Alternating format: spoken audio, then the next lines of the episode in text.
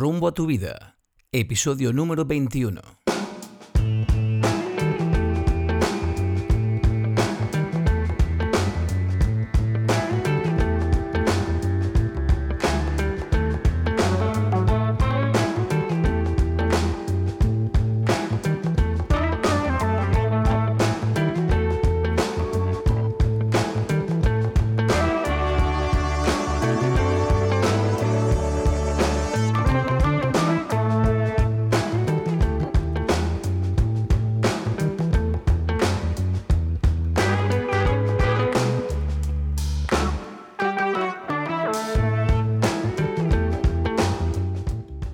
Amigos? Y bienvenidos a un episodio de Rumbo a tu vida. En el episodio de hoy hablamos de igualdad, desigualdad, machismo, feminismo.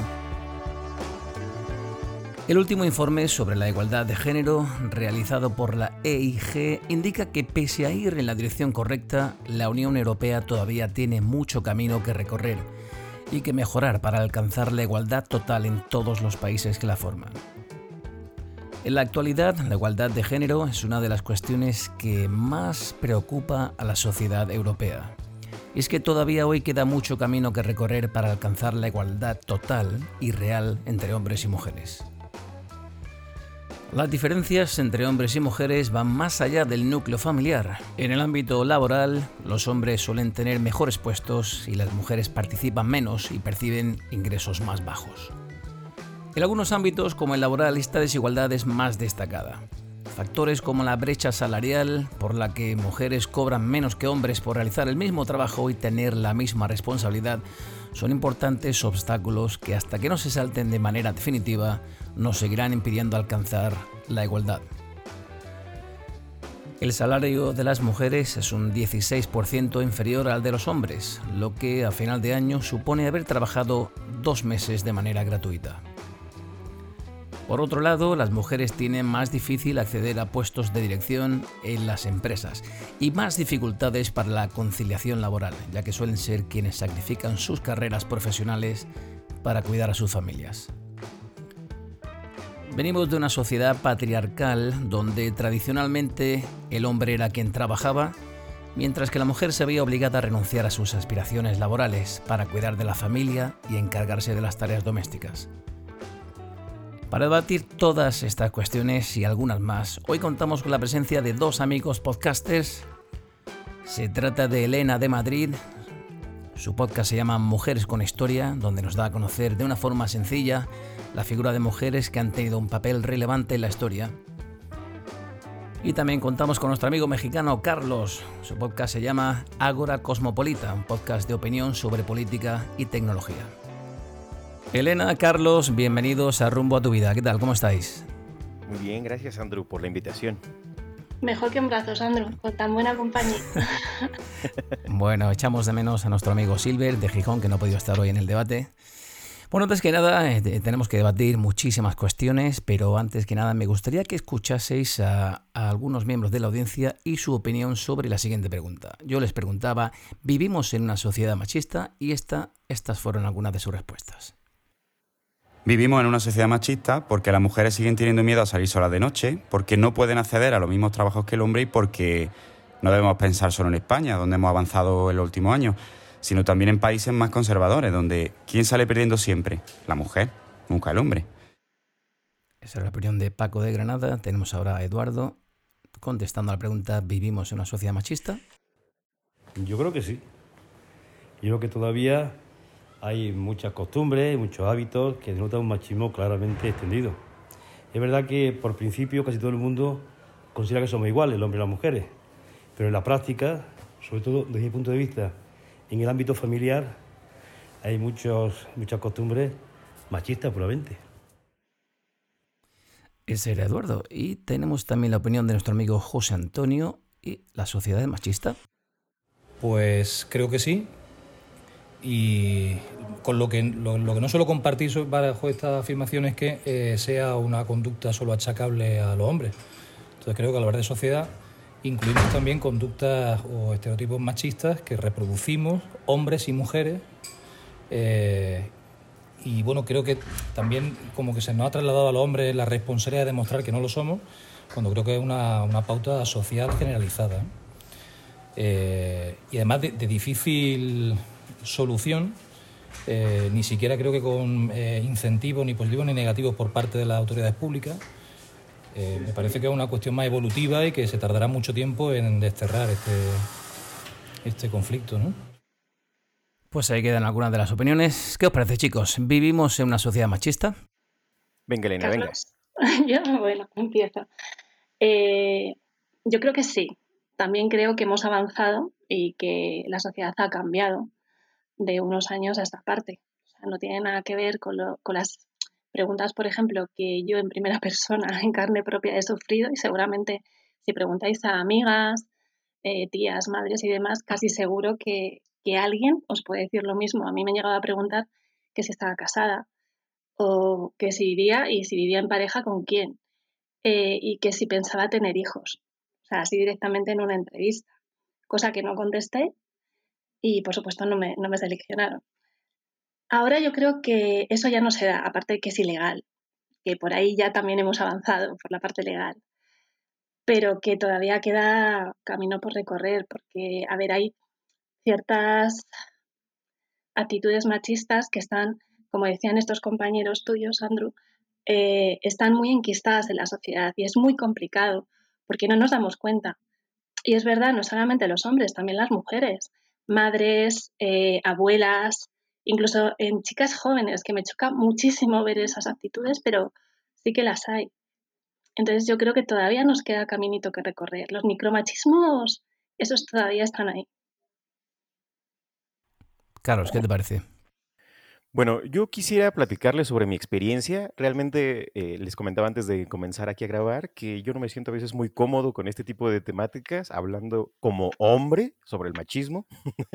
Sin embargo, eh, les voy a platicar sobre mi experiencia. La verdad es de que cuando nos empezamos a fijar un poco en aquellas conductas, en aquellos pequeños detalles que realizamos a diario, eh, nos empezamos a dar cuenta que también en nuestra forma de pensar, de ser, de existir, hemos implementado esta situación del machismo. El machismo no nada más es una ideología o un defecto o algo que nos viene de afuera, está realmente constituido en nuestro mismo sistema de crianza, en los estilos parentales que tenemos, en el contexto social en el que vivimos, en la historia de dominación que las mujeres han tenido que vivir durante todos estos años y nosotros nos vemos inscritos de alguna manera en medio de todo este desgorre.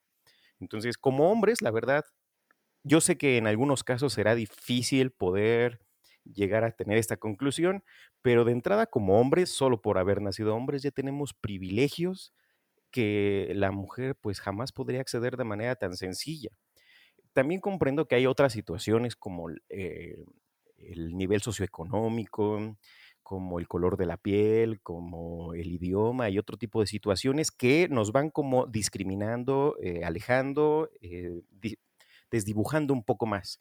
Sin embargo, a pesar de eso, la mujer todavía tiene un escalón debajo sobre los privilegios que tenemos muchas veces los hombres. Son situaciones muy concretas, muy simples, que a veces ni nos damos cuenta, ya están tan naturalizadas en nuestra forma de vida que ni siquiera le damos como un foco rojo de atención el simple hecho de quién hace la comida, quién lava las cosas, quién hace los trastes, e, ese tipo de situaciones. a eh, veces eh, yo, tengo, yo tengo un primo que por lo menos él no come hasta que no le sirven y no le calientan en su, en su mesa. Eso es una realidad. Y no porque no pueda y no porque no tenga los conocimientos ni las habilidades, sino porque él está acostumbrado a que le, a él se sienta por costumbre, y se calienta. Exactamente. Entonces, este tipo de situaciones, circunstancias, son verdaderamente formas de vida. Y por eso el cuestionárnosla, el preguntar siquiera si vivimos en una sociedad, mundo machista, es sí, porque ¿qué otra cosa vemos? ¿Qué otra cosa vivimos? ¿Qué otra cosa experimentamos los hombres en cualquier otra parte del mundo? Es a veces una situación muy reproducible. Entonces, si vivimos, sí, claro, y pues creo que coincido con Elena, no nada más es una situación de los hombres, como es situacional, contextual y de crianza, hay muchas mujeres que también están inmersas en ello, hombres y mujeres estamos inmersos en este tipo de ideologías. Me gustaría matizar algo, yo soy eh, neutral en esta cuestión. Vamos a ver, la Real Academia Española define al machismo como la actitud de prepotencia de los hombres respecto de las mujeres. Se trata de un conjunto de prácticas, comportamientos y dichos que resultan ofensivos contra el género femenino. La sumisión de la mujer a su marido aún suele ser vista como un valor positivo.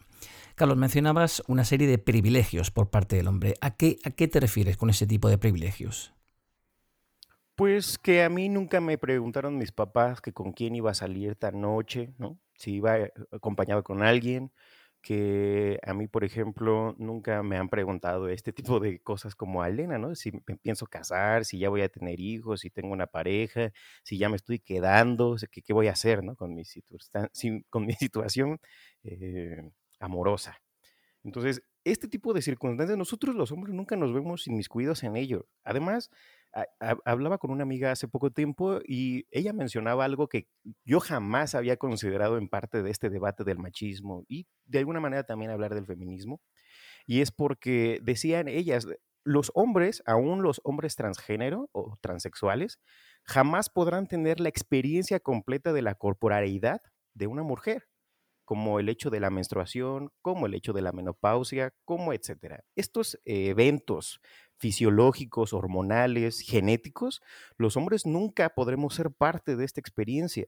Y de eso ya estamos hablando, por ejemplo, en España me parece que hace poco creo que están eh, discutiendo esa ley sobre las mujeres que tienen posibilidad de solicitar permisos en sus trabajos por alguna situación eh, que le afecte físicamente por su periodo menstrual. Aquí en México sería una locura siquiera proponerlo en, las, en los ámbitos laborales, el hecho de que, oiga, a las mujeres se les tiene que dar por ley un permiso en el de que si se sienten mal físicamente por su periodo menstrual, tengan la posibilidad de faltar a su trabajo o a la escuela. Aquí sería una locura siquiera pensar eso, ¿no? Entonces, este tipo de privilegios, este tipo de situaciones que a nosotros nunca nos va a tocar afrontar, Andrew, o que siquiera nos va a tocar pensarlo, a las mujeres es distinto. Entonces, sí, son privilegios, no nada más en estos aspectos, en cuanto a libertades. Digo, tan solo un hombre que tiene muchas relaciones eh, es hasta premiado, es admirado, es reconocido. Una mujer, eh, por el contrario. Sí, bueno, ahí, por ejemplo, tienes muchos ejemplos, Carlos. En, la historia, vamos, actualmente sí, esto sigue pasando. Eh, antes, pues bueno, por ejemplo, yo ya me remito incluso a, cosas que, bueno, que he leído que sé y que, bueno, actualmente también cualquiera eh, que salga en grupos, pues lo, ha visto, lo ha vivido y lo ha oído.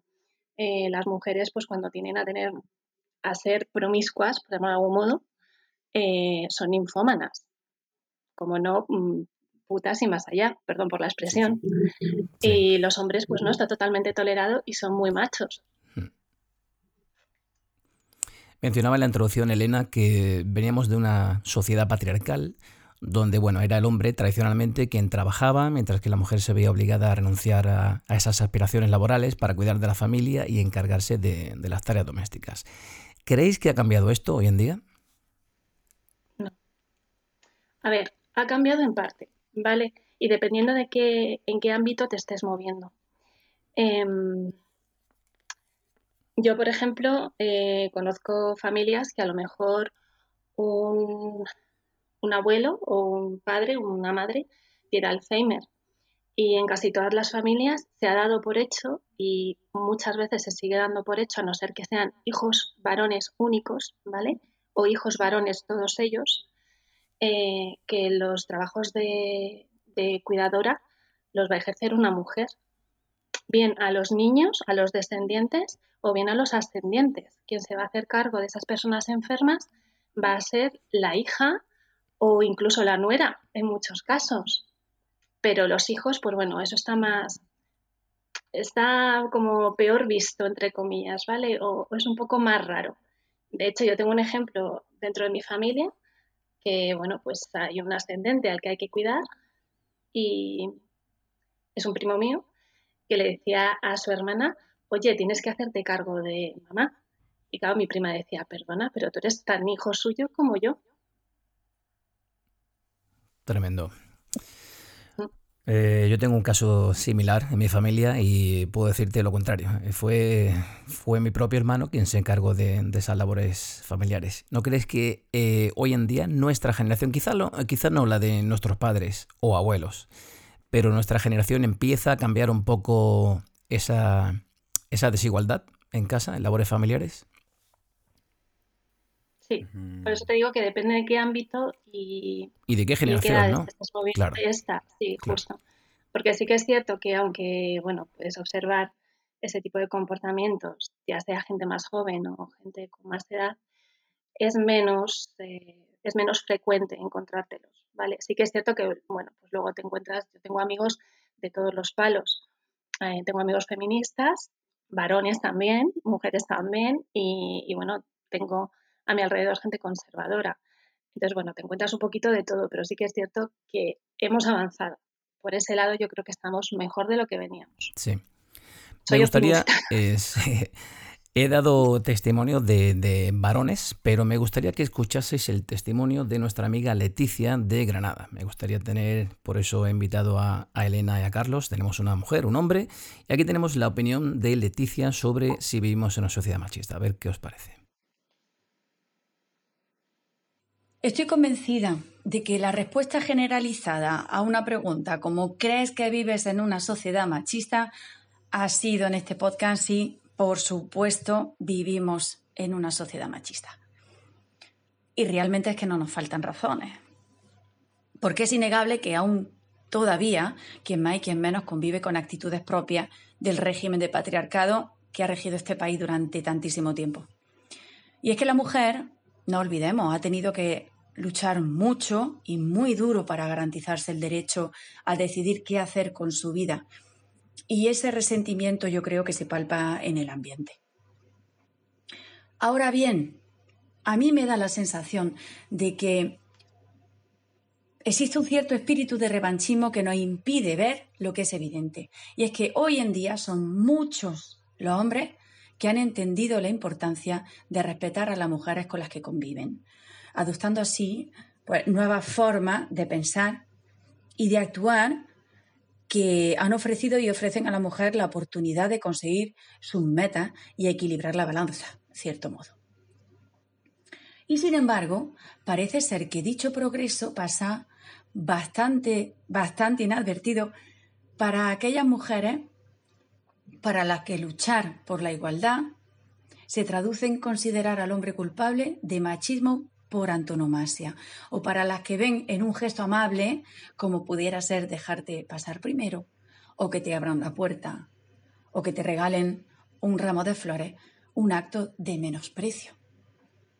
Y ellas se denominan a sí mismas portavoces de las mujeres de este país. Pero a mí no me representan. Porque yo considero que si realmente de ganar en valores se trata, las mujeres deberíamos tener al hombre de nuestra parte para educar junto a las nuevas generaciones, dando ejemplo de convivencia, de respeto y de apoyo mutuo. Que ni nuestros hijos sepan de machismo, ni nuestras hijas de feminismo, sino que ambos sean conscientes de las singularidades y la potencialidad que reside en cada uno de ellos, para que así trabajen juntos por mejorar la sociedad futura y hacer de este mundo un mundo mejor, que es lo que a todos al final nos interesa. Un abrazo. Ahí queda el testimonio de Leticia. ¿Qué os parece, chicos? Wow, qué tremendo, qué tremendo comentario, la verdad. No, a ver, tiene, o sea, en parte tiene toda la razón del mundo, o sea, es, es cierto. Y es que además se percibe así. Y yo creo que ese es un gran error. Porque, a ver, yo si me, si me preguntan, ¿eres feminista? Yo sí soy feminista. Yo no soy de las que dice, no, es que yo no soy feminista. No lo siento. Yo no entiendo a una mujer que no sea feminista. Sí, por feminismo entendemos la igualdad o querer la igualdad de, derechos de la mujer y el hombre. Ahí, ahí, ahí es donde hay, iba. Hay muchos tipos de feminismo. Ahora, ahora lo abordaremos claro, claro, Claro. O sea, feminismo en sí, ¿vale? La definición que lleva es eh, luchar por la igualdad de ni más ni menos, iguales. Iguales dentro de nuestras diferencias. Ojo, que yo creo que las feministas en general, ¿vale? No estamos buscando ser un hombre, ¿de acuerdo? Sino seguir siendo mujeres, pero con los mismos derechos y los mismos deberes, ambas cosas. O sea, nadie está diciendo, oye, yo quiero todos los derechos, pero luego no quiero hacer ni el huevo. No, esa tampoco es la idea. ¿Vale? Y luego es eso, que también es un poco eh, el malentendido que puede llegar a ver lo que comentaba Leticia. Leticia de la verdad. Sí. Vale. Mm, tiene razón que hay, hay feministas eh, radicales, por llamarlas de algún modo, eh, que si es como el hombre es el enemigo a batir, que no es cierto, no es verdad. y por ese lado nos está perjudicando al resto, porque los hombres, yo cuando hablo de feminismo, derechos y demás, Em, cuando se ponen ejemplos, pues con amigos, con compañeros, muchos se ponen a la defensiva porque creen que se les está atacando y, no es eso realmente. O sea, yo no busco conseguir mis derechos quitándote los tuyos. Sí. No pretendes ninguna superioridad, claro. No, no, no, no. Salvaguardar eh, todos para ambos. Claro, por eso decía anteriormente que el machismo estaba entendido como una actitud de prepotencia de los hombres respecto a la mujer y el feminismo entendido como la definición eh, estándar, digamos, era el principio de igualdad de derechos entre la mujer y el hombre. Eh, también hablaba Leticia de gestos de cortesía que hoy en día se entienden como micromachismos, como ceder el paso, eh, como regalar flores. ¿Qué os parece eso? ¿Son gestos de micromachismo? ¿Son todavía gestos de la sociedad eh, patriarcal de la, de, la que procedemos. ¿Qué os parece eso? A mí personalmente no me molestan porque yo los hago también. Me refiero a que yo también cedo el paso, yo también sostengo una puerta o dejo pasar a alguien. O sea, a mí no me, no me molesta que me dejen pasar a mí. Y hoy, si a mí me regalan cosas, bienvenidas sean, siempre que sean buenas, pues no hay problema.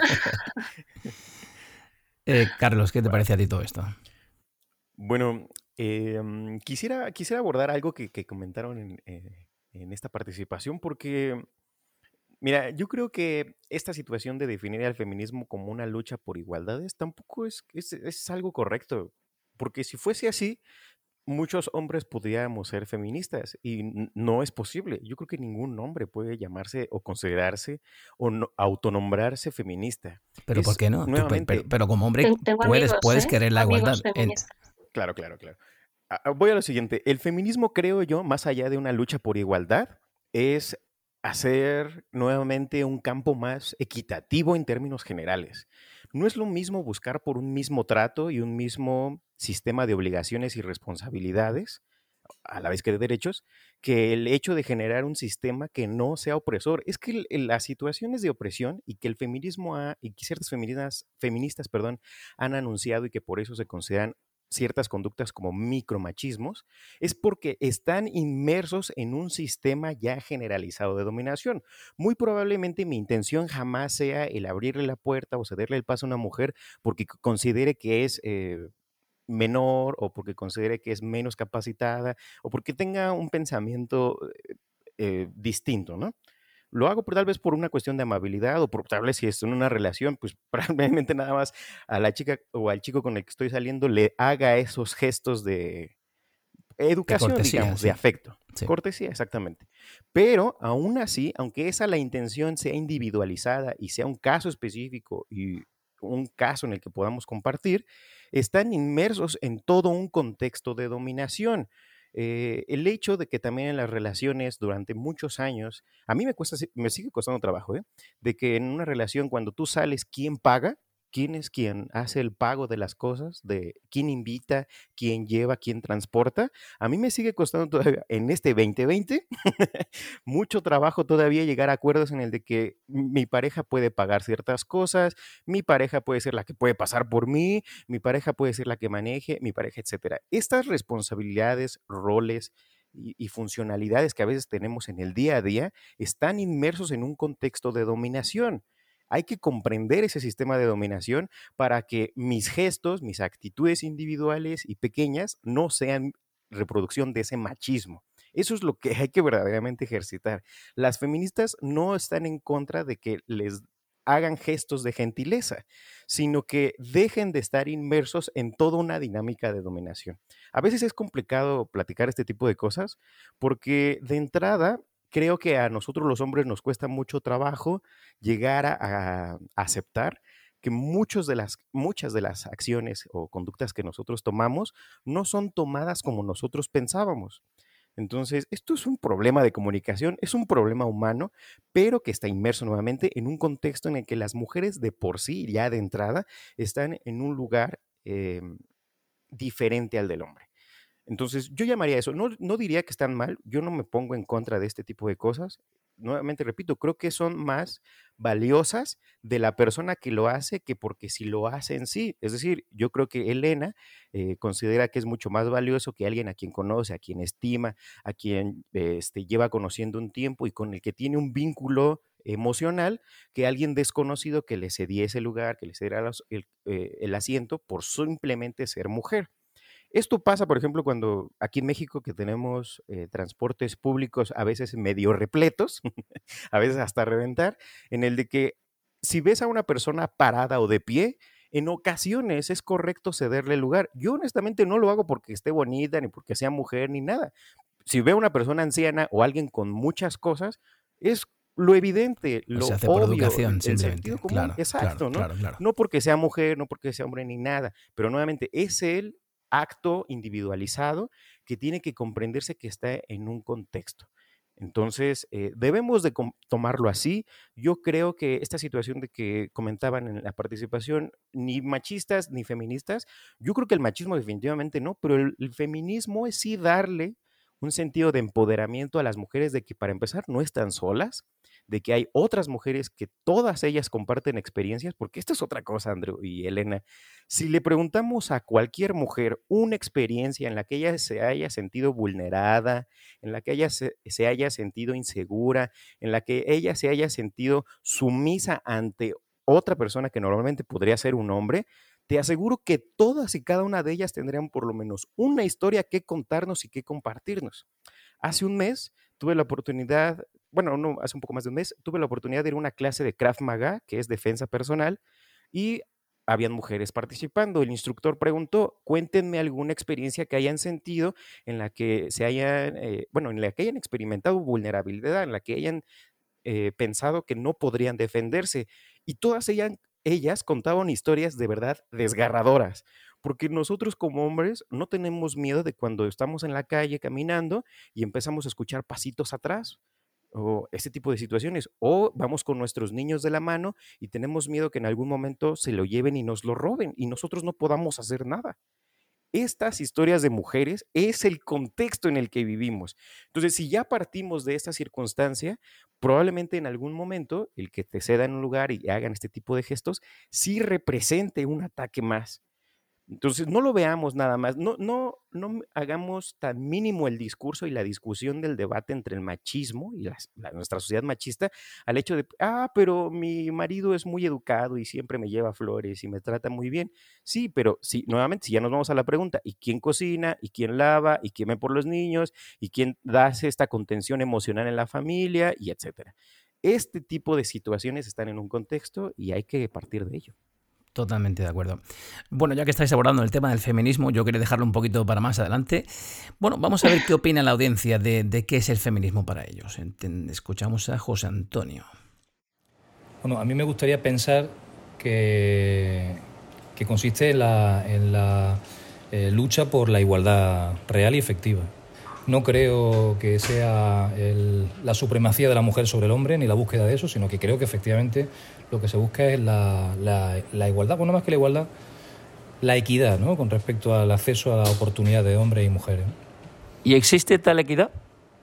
Eh, de momento no, evidentemente no. Es decir, de forma directa, indirecta, explícita o implícita, siempre las mujeres tienen eh, un plus de, de dificultad eh, a veces incluso por cuestiones meramente naturales, pero que como sociedad no hemos sabido absorber, ¿no? Eh, y por tanto siempre han tenido que demostrar algo más de lo que hemos podido tenido que demostrar los, hombres. Elena, como mujer, ¿qué dificultades encontráis las mujeres en cuanto a conciliación, trabajo, familia, oportunidades? Pues mira, me ha recordado una conversación que tuve hace un par de años con, con un amigo pues justo cuando fue el gran boom del feminismo, digamos. Esto ha sido como el movimiento eh, pues de la gente negra en Estados Unidos ahora mismo.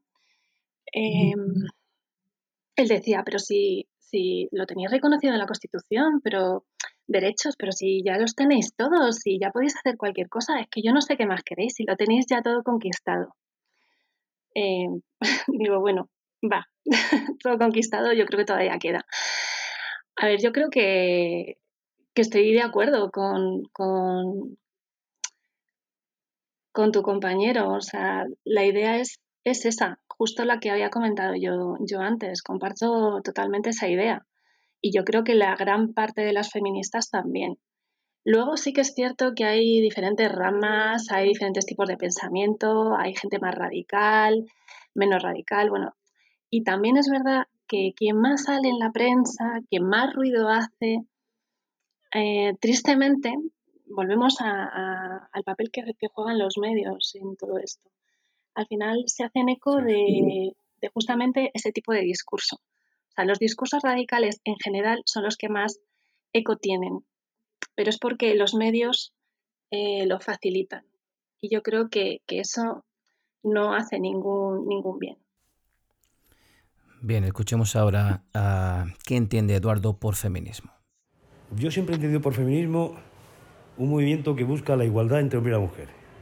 Y así lo acepto y lo defiendo. Pero yo creo que hoy en día el feminismo se ha perdido en luchas que carecen de sentido. Luchas como el lenguaje, luchas como costumbres de cortesía, ceder el paso a la mujer. Yo creo que, eh, desde mi punto de vista, está perdiendo adeptos por ese, por ese motivo. Eso nos decía Eduardo. Y por último, nuestro amigo Paco entiende por feminismo lo siguiente. El feminismo se define como la igualdad social, política y económica entre todos los géneros y sabemos perfectamente que eso todavía no es así. Así que por lo visto no tenemos igualdad de oportunidades. Chicos, ¿qué os parece? ¿Tenemos hoy por hoy igualdad de oportunidades? No. ¿Qué, nos lo impide? ¿Cómo podemos llegar ahí? ¿Es posible esa igualdad real? Em, a ver, todo esto pasa por, yo creo, la independencia económica principalmente, partiendo de esa base. Claro, sí, sí, sí. sí. Entonces ya a partir de ahí ya puedes construir lo que quieras y puedes hacer o, deshacer. Em, hasta ahora, bueno, hasta hace unas décadas, la verdad, pues la mujer no ha tenido esa independencia económica, porque, bueno, dependía directamente o del padre o del marido. Claro. Ahora mismo, con, bueno, con la incorporación de, la mujer al trabajo, pues todo eso, digamos, que, es lo que hemos ganado. El poder decidir y, el poder hacer cosas que, que necesitas o que quieres, incluso el acceso a la formación pasaba tres cuartas de lo mismo. Aunque sí que es cierto que ahora, bueno, si ves las cifras, por ejemplo, de matriculados en universidad, resulta que las mujeres somos la gran mayoría, por suerte. Sí, pero luego no se ve reflejado. sí, sí, y luego también depende de qué tipo de, formación, porque bueno, luego ya está la rama técnica o la rama más de ciencias y luego las ciencias sociales, que bueno, ahí también hay un pequeño gap, que bueno, la idea es ir acortándolo cada vez más. Carlos, ¿qué más podríamos hacer para conseguir esa supuesta igualdad? Eh, yo tendría una pregunta antes para comenzar con mi comentario. Una pregunta para Elena. Elena, ¿crees que hayan verdadero, verdaderamente perdón, conquistado esos derechos o simplemente hayan ganado el derecho a dejar de pedir permiso? Yo creo que hay algunos derechos que sí que hemos conquistado, que sí que tenemos y que sí que se nos reconocen y vamos, se dan por hechos. En ningún momento nadie los va a poner en duda. Ok. Pero hay otros que, bueno, pues todavía digamos que, bueno, es igual por dificultades. En el ámbito laboral, ya si, si hablas en tema corporativo, em, el número de mujeres directivas, pues bueno, ahí ya podríamos empezar a discutir cositas. Y por qué y por qué no, qué cosas tienen que sacrificar o, dan por hecho muchas personas que tienen que sacrificar las mujeres en pos de conseguir ese puesto directivo. Claro. Entonces, este, o por ejemplo, la maternidad. Eh, ahí también se abre otra vía de, de, discusión, el tema de la maternidad, de que si eres madre, no eres madre. bueno, es que aquí hay mucha, hay mucho hilo del, que tirar. Claro. Justamente por eso te lo decía, porque a pesar de que en el papel, en la realidad y hasta en el discurso, las mujeres tengan acceso a todas estas oportunidades, en la real práctica muchas veces no es cierto, ¿no? Porque efectivamente las mujeres se ven enfrentadas a muchos más retos para poder alcanzar los mismos lugares que los hombres alcanzan con menos dificultad. Hoy en día, ¿cuántas grandes empresas, es más, tan solo las que mandaron de tecnología en Estados Unidos a declarar al Congreso, cuántos de esos CEO poderosísimos son mujeres? Digo, la mujer más rica del mundo hoy en día es la ex esposa de Joe Bezos, el dueño de Amazon. Pero, ¿por qué es la ex esposa? Por divorciarse. ¿Me, explico? ¿Qué necesitaría en este mundo? Sí, sí. Claro, no, aquí, aquí perdón, abordamos el, claro tema, la diferencia entre igualdad legal e igualdad real. A nivel legal, por supuesto, la mujer tiene los mismos derechos que el hombre, pero también es cierto lo que decís vosotros, ¿por qué no llegan a la cima de esas grandes corporaciones? ¿Por qué? ¿Sexo y género significan lo mismo? No. no. Aquí entramos en, el debatido y controvertido tema de estereotipos de género. Mirad, esta semana he, debatido con mis propios alumnos el hecho de que somos los propios adultos quienes condicionamos a, a, nuestros hijos, haciéndoles creer que hay juguetes o hay actividades que son de chicos y otros que son de chicas. ¿Crees que esto es así? Somos los adultos, sí. Sí, adultos, cuando ves anuncios en televisión y ves la cocinita de Hello Kitty o ves la princesa, siempre ves a chicas en cocinitas y siempre ves a chicos. el color, el color del cuarto. Sí, sí, el color.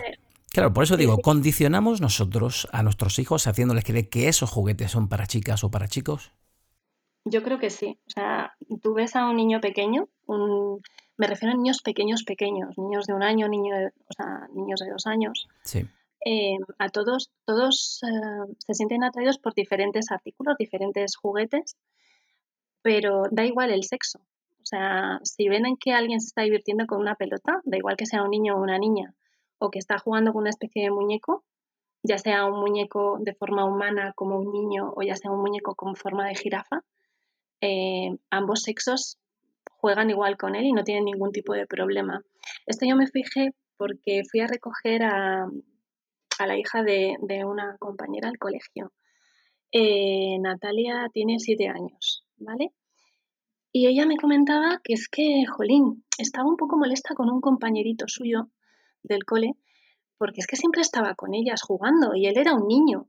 Es como, bueno, pero ¿qué problema hay, Natalia? Es como, no, no, es que él tiene que irse con los niños a jugar, no puede estar jugando con nosotras a las muñecas pero si a él le gusta jugar con vosotras a las muñecas, ¿por qué no va a poder jugar con las muñecas? Porque son cosas de niñas, no de niños. me llamó muchísimo la atención que ya con siete años tenía muy claro lo que era de niño y lo que era de niña. Y no creo que eso haya salido de motu propio de, ellos mismos.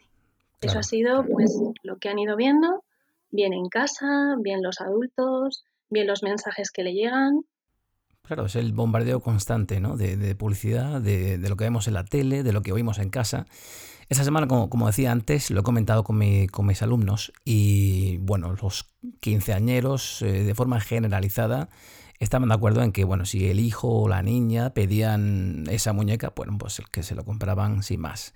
Sin embargo, haciendo esta misma pregunta a algún compañero un poquito más mayor, eh, la respuesta cambiaba. Eh, bueno, yo intentaría convencer al niño de que jugase con la pelota o que jugase con los dinosaurios, pero no con la muñeca esta o la otra. Y ninguno te, contestó, porque eso sí que me lo dijo una amiga que me quedé un poco así. O sea, me chocó porque no me lo esperaba de ella. Que sí que le dejaría, pero en casa.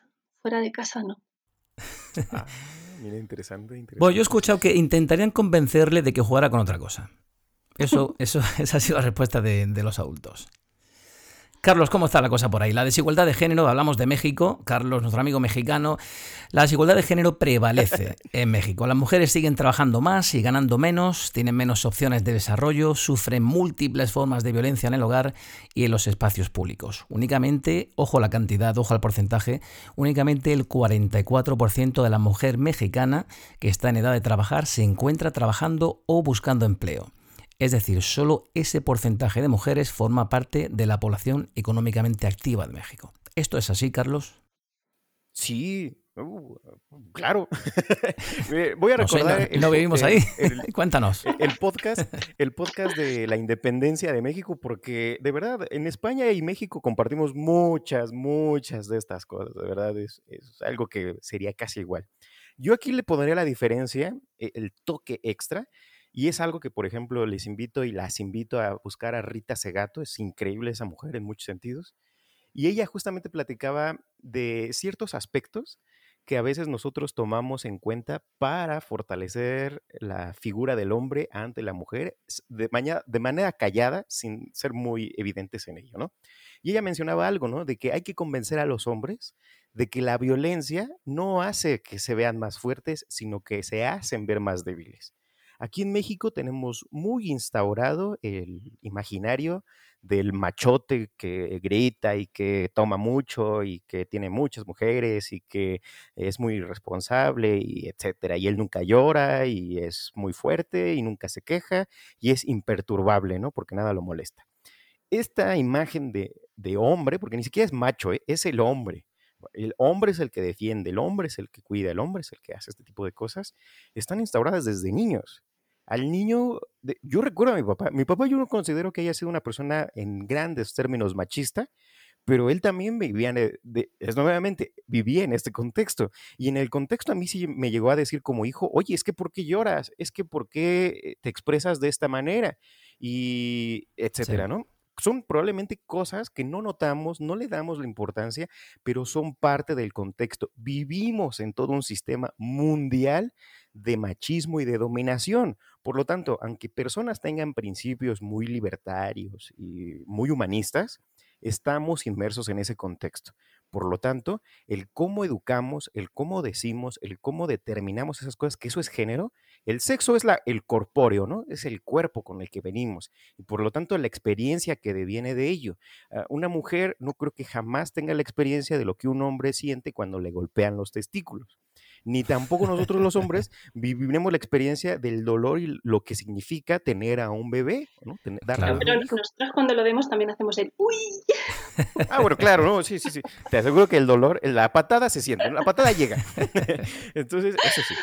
Pero bueno, la experiencia del cuerpo es el sexo. Eso es lo que determina una experiencia distinta. Ya el género, el género sí es una construcción de identidad y lamentablemente vivimos en este sistema donde sí hay una clara dicotomía.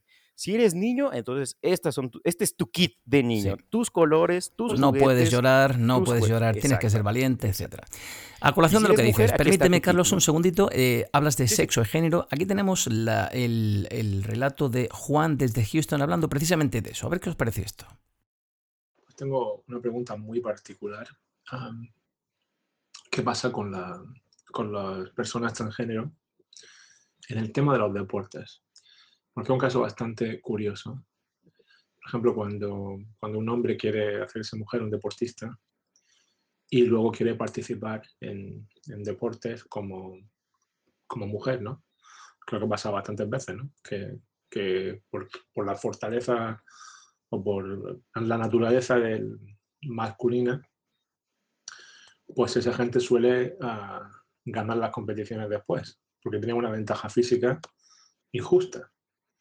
Y hay gente que, apoya, no, pero es que eso es una mujer. Ah, mi razonamiento sería que, que la razón por la que hay diferentes categorías masculinas y femeninas en los deportes es por las diferencias, diferentes capacidades físicas de los diferentes sexos, ¿no? Entonces, un hombre que se hace un hombre que se hace mujer sigue manteniendo esa, esa diferencia y entonces para mí, para mí personalmente es injusto que participe como mujer un hombre que se ha hecho mujer en, deportes como mujer en esa categoría, pero he escuchado, he escuchado opiniones diferentes, ¿no? Entonces quería saber cuál es, cuál es la opinión de los, de los contertulios sobre este tema. Wow. Pues sí, aquí a lo mejor me pilla porque yo no estoy muy ducha en tema deportivo. Tendría que haber consultado así. Claro, pero es un tema delicado, ¿no? Una persona trans tiene derecho a participar como hombre, si se ha hecho hombre, siendo o viniendo del sexo femenino. Es complicado, ¿no? Pero te das cuenta cómo siempre hablamos de mujeres transgénero y no de los hombres transgénero también. es decir, le damos todavía más importancia al hombre que se hizo mujer que a las miles de mujeres que han decidido también eh, tener este tipo de no, puede ir en, ambas direcciones. No, no, no quiero decir que uno sea más prevalezca sobre el otro. Pueden ir exactamente en, idéntica dirección. Una mujer transgénero, Andrew, que en este momento recuerdes famosa que haya salido en medios. Mujeres eh, transgénero. Hay una muy famosa que precisamente es de donde yo vengo, que prefiero no, decir su nombre, pero es súper famosa a nivel nacional y Elena, Elena lo, sabe porque hace unos años cruzaba el Mississippi. Bueno, ¿qué, hombres transgénero conoces de manera mediática? ¿Qué hombres transgénero? Pues no, no conozco. Elena, échame una mano por aquí. Eh, sí que hay, ahora mismo no recuerdo nombres, pero sí que hay. O sea, es que yo para los nombres estoy muy mala. A ver los hilos. Sí, sí. Y además, sí que es cierto que, que no tienen esa relevancia pública pero porque quizá eh, también podemos hablar, pues es que aquí ves, es, otro hilo del cual tirar. O sea, las personas trans al final, eh, hay gente, pues por ejemplo, de la persona que estabas hablando antes, Andrew, em, pues ha tenido, se ha dedicado a, profesionalmente pues a ciertas cosas, eh, cosa que a lo mejor un hombre trans pues no, no se dedicaría a ello, con lo cual tampoco tendría eh, esa relevancia mediática, por llamarlo de algún modo. Sí. Ahora, tengo una duda igual para ustedes. ¿Considerarían que una mujer es transgénero porque usa tacones, usa maquillaje, usa vestido y no, sé? No. ¿Intenta ver senos y trasero? ¿Eso sería ver a una mujer transgénero? No, creo que todos entendemos es que también reproducen esas cosas. Yo no estoy en contra, yo creo que cualquier persona que tenga algún tipo de inconformidad con su identidad y prefiera elegir otra, está en su libertad de hacerlo. Yo creo que es lo correcto porque así vivimos menos frustrados, pero también considero que en muchas ocasiones tratan de reproducir estereotipos de lo que se cree desde este sistema de lo que es una mujer. Y entonces la mujer que no tenga esa ropa, ese maquillaje, esos senos y ese trasero, no es mujer entonces, este tipo de circunstancias son complicadas. Es realmente un tema muy serio. Delicado. Porque estamos aquí hablando de lo que nos hace ser lo que somos. Y en muchos de los casos, yo creo que no habría estereotipos lo suficientemente válidos para decir, ah, es que esto, esta imagen, esto que te estoy mostrando en esta pantalla, en este momento, es una mujer. Ah, sí, y esto que estoy mostrando acá es un hombre, ¿no? Eh, claro, pero estamos hablando, eh, por ejemplo, género eh, masculino, género femenino, pero también hay gente que, tiene otro, otro tipo de género, que es el género fluido, por ejemplo, que es como un que no se identifica ninguno, sí. Justo, entonces ahí pues tampoco iría, no, tendría esa representación de eh, pues partes sexuales, ¿sabes? Culo, tetas, etc., sino, pues bueno, simplemente es un género, así es como yo lo siento y chimpum, no hay más. Pero claro, le queda corto el estereotipo, ¿estás de acuerdo? Eh, eh, es decir, no, no creo que sea, ahí, no hay una visión. ahí se sale del estereotipo. Claro, por reconducir un poco el tema, chicos, eh, comentabas tú antes, Carlos, que todavía hoy en día, bueno, hablamos de la desigualdad en, México, todavía las mujeres siguen trabajando más, ganando menos. yo te quería preguntar, porque antes lo ha comentado como muy de pasada, pero no lo hemos tratado. ¿Por qué todavía hoy en día la mujer tiene miedo a ir sola por la calle? ¿Cómo es el caso en México y cómo es el caso por ahí por Madrid, Elena? Pues yo es que siempre he sido un poco inconsciente en todo. Quiere decir, que, yo por la noche no es que sea más valiente, menos valiente, sino pues simplemente pues eso, no, yo tampoco lo pensaba. Em, aquí en Madrid... Está bien, ¿eh? Eso es bueno también. Sí, bueno, no sé. Depende, para qué también te digo. sí, sí, em, aquí depende, de, también yo creo que aquí depende del barrio, fíjate lo que te digo porque, y me imagino, bueno, en México, pues igual dependiendo de, la ciudad, ya sea más grande o más pequeña, hay barrios más seguros, barrios más inseguros de por sí, ya seas hombre o mujer, da un poco igual. Pero sí es cierto que, que bueno, pues a ciertas horas, en ciertos sitios, si no vas sola, mejor. Y también es cierto que yo sé de amigos que volviendo por la noche a su casa y viendo que delante de ellos, en la misma acera, iba una mujer, ellos mismos se han cruzado de acera. Claro. Bueno, miren, aquí en México y creo que también en España, eh, hace unos años, meses probablemente, ya no, ya no, con esto del coronavirus ya no sé cuánto tiempo ha pasado, pero recuerdo haber visto alguna vez en algún, algún debate en el Congreso en el que mencionaban sobre las mujeres que eran asesinadas por hombres y que eh, Vox por lo menos defendía el hecho de que aquí no, en España no se mataba a mujeres por ser mujeres, se mataba a personas, ¿no? Y que eso era lo que se había que atacar. Sí. Bueno, pero ya si uno acerca la lupa y mira las cifras de quiénes son los perpetradores de esos crímenes, la mayoría no son mujeres. Digo, si ah, estuviésemos hablando de un fenómeno de matanza generalizada, entonces tanto los perpetradores podrían ser mujeres como hombres, pero no, la mayoría, tanto en España como en México, los que lo hacen, los que generan estos delitos y crímenes son hombres. Entonces, en México está aquí desde hace un tiempo el discurso medio fuerte, medio confrontador, de que cualquier hombre es un potencial asesino. A muchos hombres les causó cierto alarma porque pues, la defensa inmediata fue, sí, pero yo no.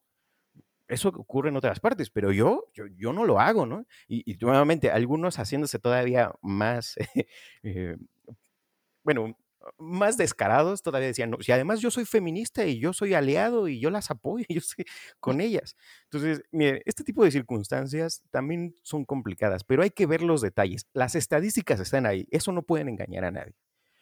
Hoy en día es mucho más peligroso en México ser mujer porque genera muchos más peligros de que seas asesinada, desaparecida, eh, eh, raptada, etcétera, y hasta utilizada para la trata de personas que un hombre.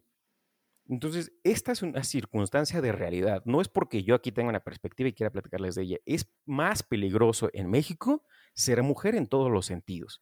Porque puede ser violentada, porque puede ser criminalizada, etc. Tenemos un estado aquí en, en México que se llama el Estado de México.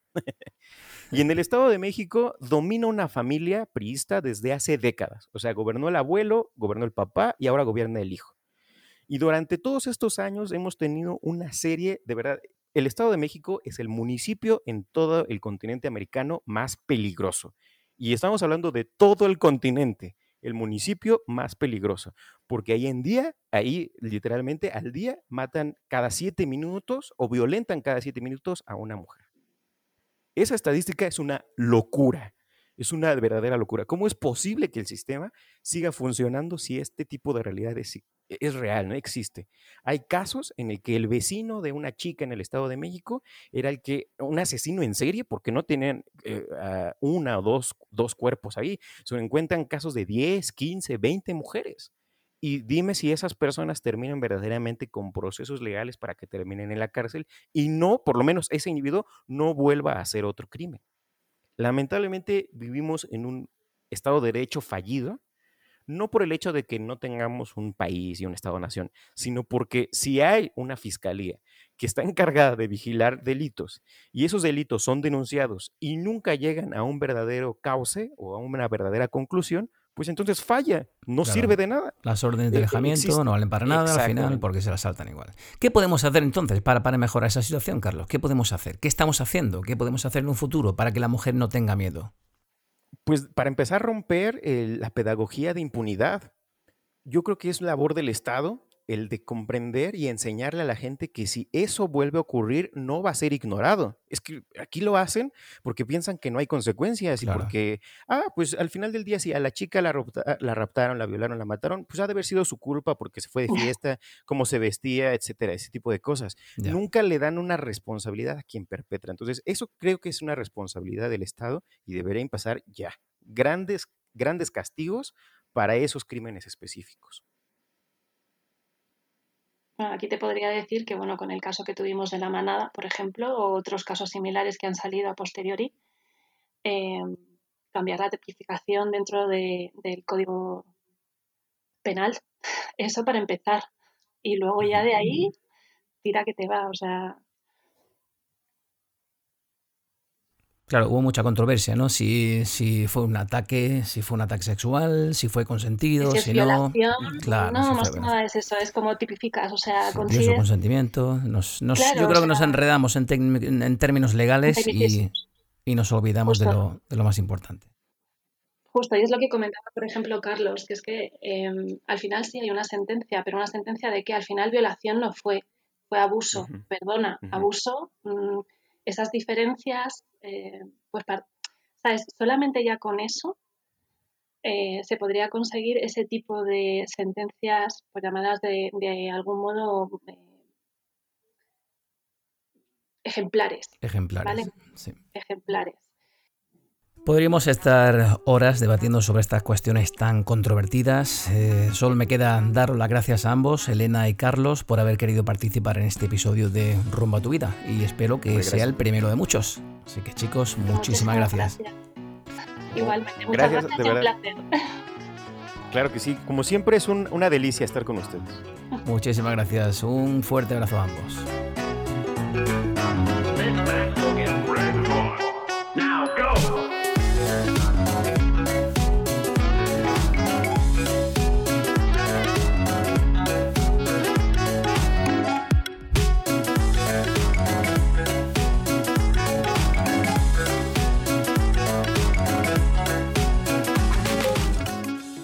Hasta aquí el episodio de hoy. La verdad es que es todo un lujo poder conversar y grabar con nuestros amigos Elena Pelayo y Carlos Asa. De nuevo mis agradecimientos por participar en Rumbo a tu vida. Ya sabes que aunque hemos tardado un poco en grabar, seguimos en la brecha y seguimos acompañándote. Si quieres seguirnos en redes sociales, lo puedes hacer en Facebook, en Instagram y en Twitter. Si nos quieres enviar un correo electrónico, lo puedes hacer a rumboatuvida.gmail.com. No olvides suscribirte a nuestro canal para que no te pierdas ningún episodio de nuestro podcast. Lo puedes encontrar en todas las plataformas de reproducción de podcasts, tales como iTunes, Google Podcasts, Spotify, iVoox y muchas, muchas más. Así que ya sabes, dentro de muy poquito vuelves a tener una cita con rumbo a tu vida. Un saludo.